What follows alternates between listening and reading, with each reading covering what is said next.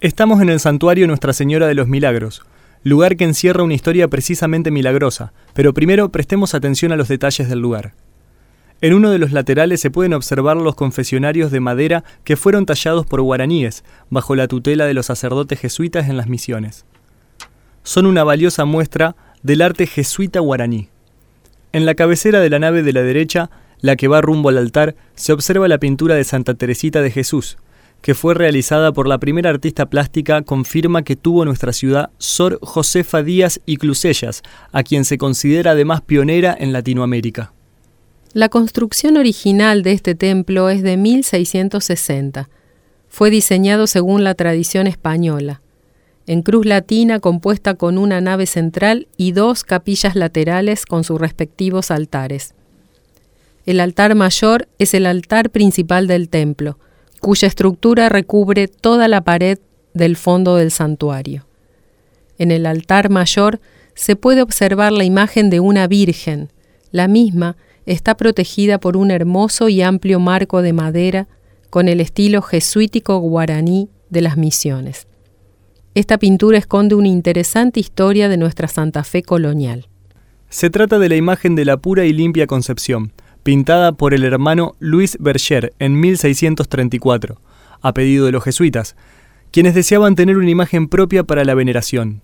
Esta es una de las piezas de arte pictórico más antiguas y por lo tanto más valiosas del territorio argentino.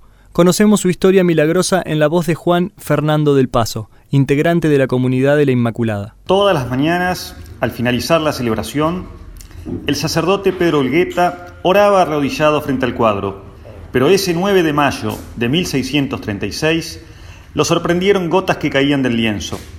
Creyendo que era humedad del ambiente, condensada en la pintura, se acercó y descubrió que de la mitad de la imagen para arriba la pintura estaba seca, pero hacia abajo corrían hilos de agua resultantes de una gran cantidad de gotas emanadas en forma de sudor.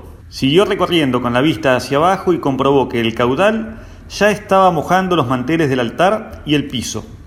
Al ver el asombro del sacerdote, varias personas que aún permanecían en la iglesia se acercaron y vieron lo que estaba sucediendo. Enseguida comenzaron a embeber el agua en algodones y lienzos, mientras el número de fieles y curiosos crecía junto a la sorpresa de todos. Las campanas de la iglesia no paraban de repicar para anunciar a todo el pueblo el milagro. También se acercaron autoridades. El vicario, subido en un banco, tocó la tela del cuadro con sus dedos para contener los hilos de agua, pero siguieron emanando, evitando el contacto con la mano. Esto continuó por algo más de una hora. Con el correr de los días, a los algodones que habían absorbido el sudor del cuadro se le atribuyeron numerosas curaciones entre los pobladores que tuvieron contacto con ellos. Actualmente se conserva el acta original que narra el suceso milagroso junto con los algodones. Estos últimos se exhiben todos los años para la fiesta de la Virgen. El cuadro causó gran impacto en el año 1964 al joven Bergoglio al llegar a nuestra ciudad. Los relatos sobre el milagro acontecido en Santa Fe la Vieja lo estimularon para indagar en ella y de este modo acrecentaron su devoción por esta imagen, que con el tiempo se transformó en la patrona de la orden jesuítica en Argentina y Uruguay. En una de las cartas que escribe a un miembro de la compañía en 2014, el Papa Francisco admite que, desde su estadía en Santa Fe, la imagen de la Virgen de los Milagros, representada en una estampa, lo acompañó en los distintos momentos de su vida, y que actualmente lo protege desde su habitación en Santa Marta donde la llevó en marzo del 2013 para que lo acompañara en la elección que lo convirtió en sumo pontífice. Carlos Minati, exalumno, nos cuenta sobre Bergoglio y esta imagen religiosa. Bergoglio, con solo 27 años que llega al colegio, comienza con sus oraciones y sus retiros espirituales en el santuario de la Virgen de los Milagros. Y ahí es donde se convierte en un fiel devoto de la Virgen. Tanto es así que una imagen de la Virgen la tiene el Papa Francisco en su pieza. Creo que la Virgen de los Milagros tomó de la mano a este maestrillo de 27 años en el año 64 y lo guió durante toda la vida. fue ordenado sacerdote a los 32, a los 36 elegido provincial, la figura máxima de los, de los jesuitas. Juan Pablo II lo nombra arzobispo y en el 2001 lo designa cardenal y ahí ya pasa a ser papable, digamos, puede ser elegido papa. Yo creo que la Virgen lo viene acompañando a En el cónclave, todos conocemos, el cónclave de, el fallecimiento de Juan Pablo II, cuando van a elegir el nuevo papa, Bergoglio, eh, obtuvo 40 votos, pero pide que no lo voten más y sale Benedicto XVI. En el 2013, tras la reunión de Benedicto XVI y durante los cinco cónclaves, el 13 de marzo del 2013, Bergoglio, a la edad de 76 años, es elegido Papa y adopta el nombre Francisco, en homenaje a San Francisco de Asís y a la pobreza que demostró este santo. Milagro de la Virgen. Agarrar a un maestrillo de 26, 27 años en el año 64 y llevarlo a Papa a los 76 años en el 2013 y que continúa acompañándolo.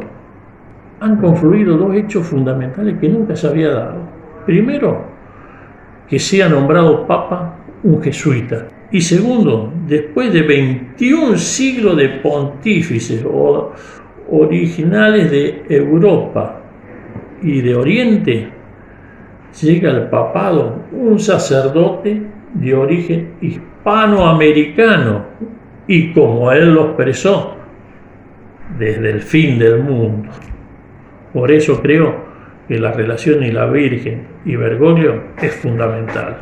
En esta carta, el Papa pidió que, acercándose a la imagen de Nuestra Señora, como cariñosamente la llama, los fieles recen por él. Y les pido un favor,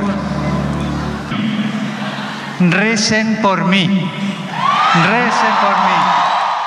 Volvamos a la recorrida del santuario.